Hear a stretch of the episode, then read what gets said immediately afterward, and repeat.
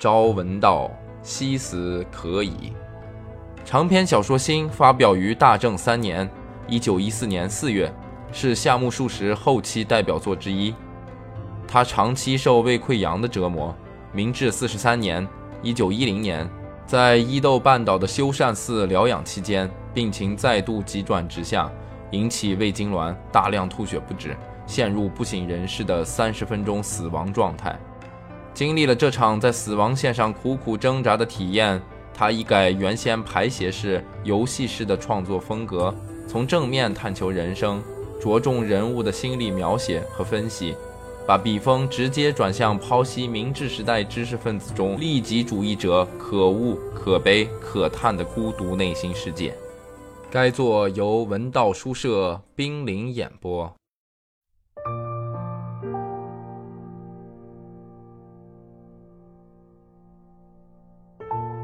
离开故乡时，我已经变得厌世了。那时，人皆不可信的观念已经嵌入了我的骨髓。我觉得我所敌视的叔叔、婶婶和其他亲戚，仿佛就是人类的代表。就连坐在火车上，我也有意无意地用这种眼光观察旁边的人。有时他们跟我搭话，我就更加戒备了。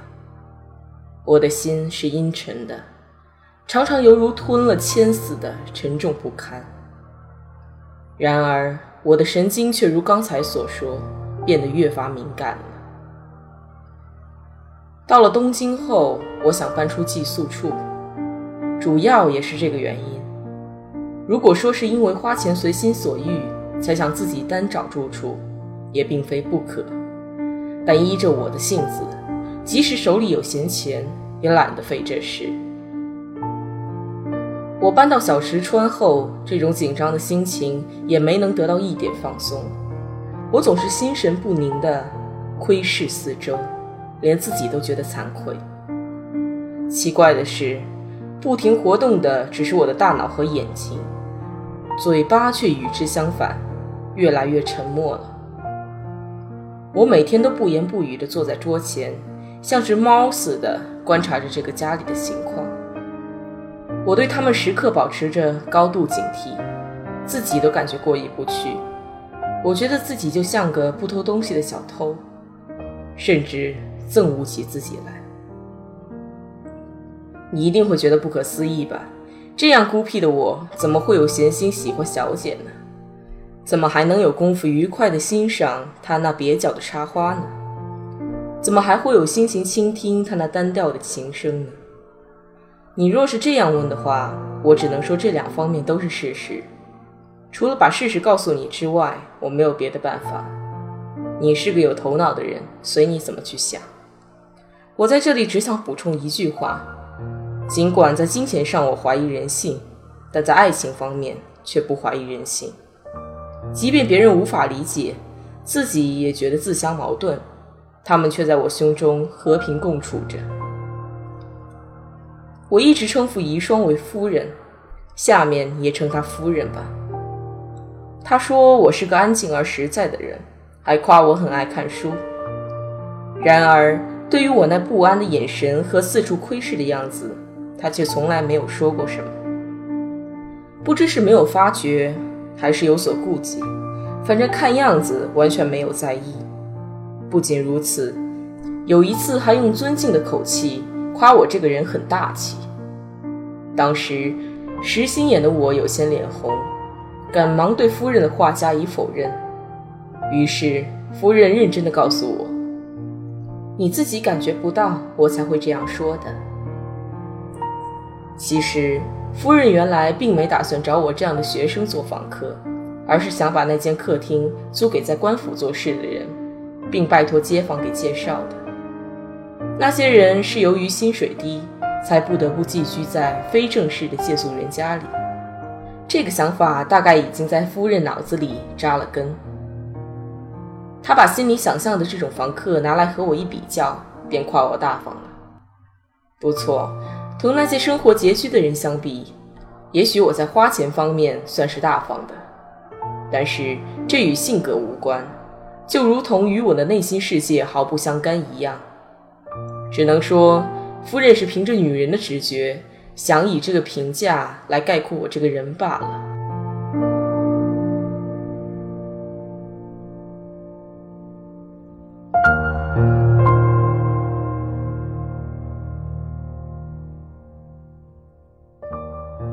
夫人的态度自然影响了我的情绪。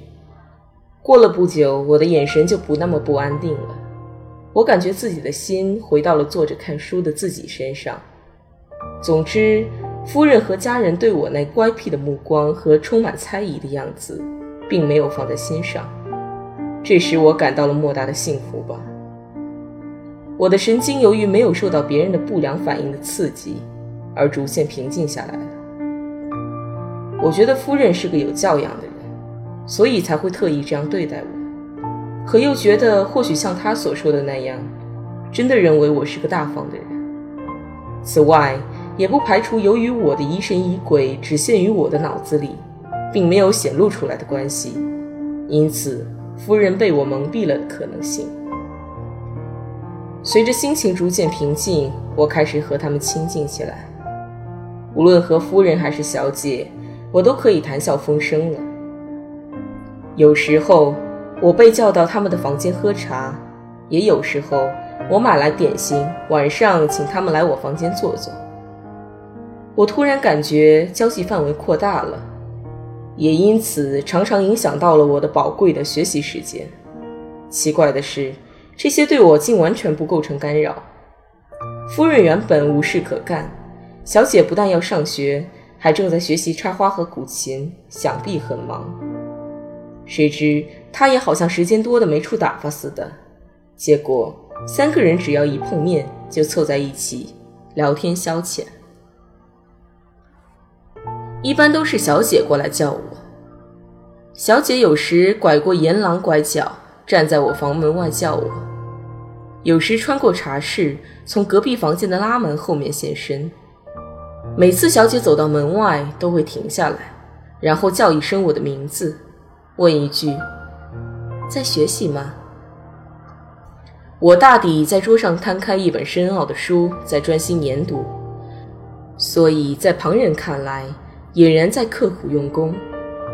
其实我并没有特别专心研读，眼睛虽然盯着书，心里却似乎在等着小姐来喊。若等不来小姐，我只好站起身，走到小姐的房间外面。这回轮到我问她。在学习吗？小姐的房间挨着茶室，有六叠大小。夫人有时候待在茶室，有时候待在小姐房间里。即是说，这两个房间虽有隔扇，也跟没有差不多。母女俩你来我去的，不分彼此。我在拉门外一叫门，回应请进的大多是夫人。小姐即使在里面，也没有答应过。后来，小姐偶尔有事来我房间，顺便坐下来聊个没完。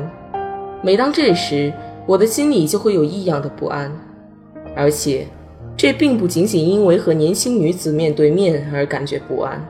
不知什么缘故，我总觉得心神不宁，某种自己背叛自己般的不正常的心态折磨着我。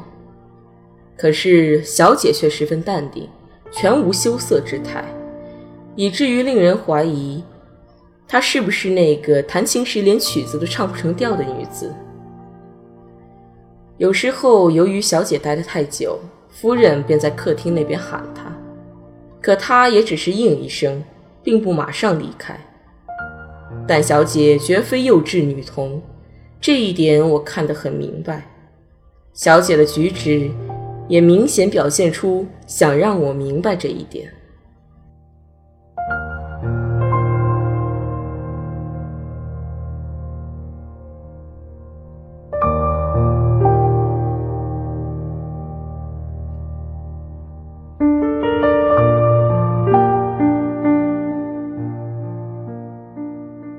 小姐离开我后，我好歹松了一口气，同时又涌出一股或失落或歉疚的心情。也许我有些女人气，在你这个现代青年看来，恐怕更是如此。可我们那个时代的年轻人大都是这样的。夫人很少外出，即使偶尔出门，也绝不会让小姐和我单独留在家里。我不知道这是偶然的还是有意的。这话从我嘴里说出，虽然不太合适，可我仔细观察夫人的举止，似乎有心让小姐和我接近，可有的时候又似乎对我心怀戒备。我初次遇到这种情况，心情时常很糟糕。我希望夫人能够明确一下态度，因为从大脑功能来看，这显然是互相矛盾的。然而，对受叔叔欺骗的事还记忆犹新的我，不能不抱有更深的猜忌。我猜测夫人的态度到底哪个是真，哪个是假，却又判断不了。不但判断不了，我还不理解夫人为什么做这么莫名其妙的事。我无论怎么想也想不出其理由，有时便将罪过通通归结于女人，以此来说服自己。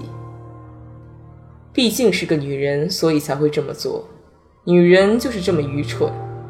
每当我想不下去，便这样下结论。这样看不起女人的我，却无论如何也不能看不起小姐。我的逻辑在她面前根本无用武之地。我对她怀着近乎崇拜的爱，我把这种只适用于宗教的词语用在年轻女人身上，可能会使你惊讶，但我至今仍然深信不疑。我坚信，真正的爱与宗教信仰并没有什么不同。每当我看到小姐的面容，就会觉得自己也变得美好起来。每当想到小姐，不由得感觉自己顿时变得超凡脱俗。假如爱这个神奇的东西有两端，那高的那一端是神圣感，低的那一端是性欲在起作用的话，那么我的爱是立足于高的一端的。作为人，我原本是个脱离不了肉欲的凡胎，但我面对小姐的眼睛，思想小姐时的心情，却丝毫没有肉欲的气息。我对夫人抱有反感，同时对她的女儿的思念有增无减，因此，我们三人之间的关系比起我刚搬来时渐渐变得复杂起来。当然，这变化只限于我内心，我并没有表露在外。不久，一个偶然的机会使我发觉以前恐怕是误会了夫人。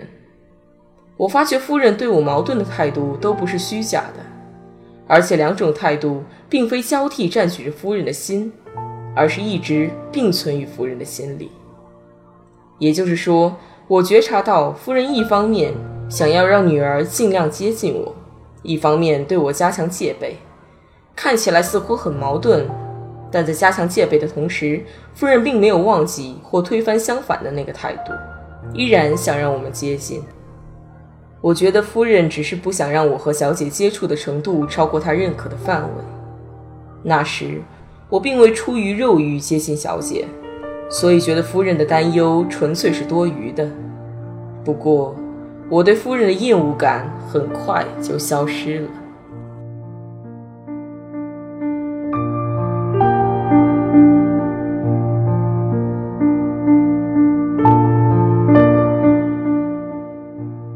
文道书社出品，感谢您的收听。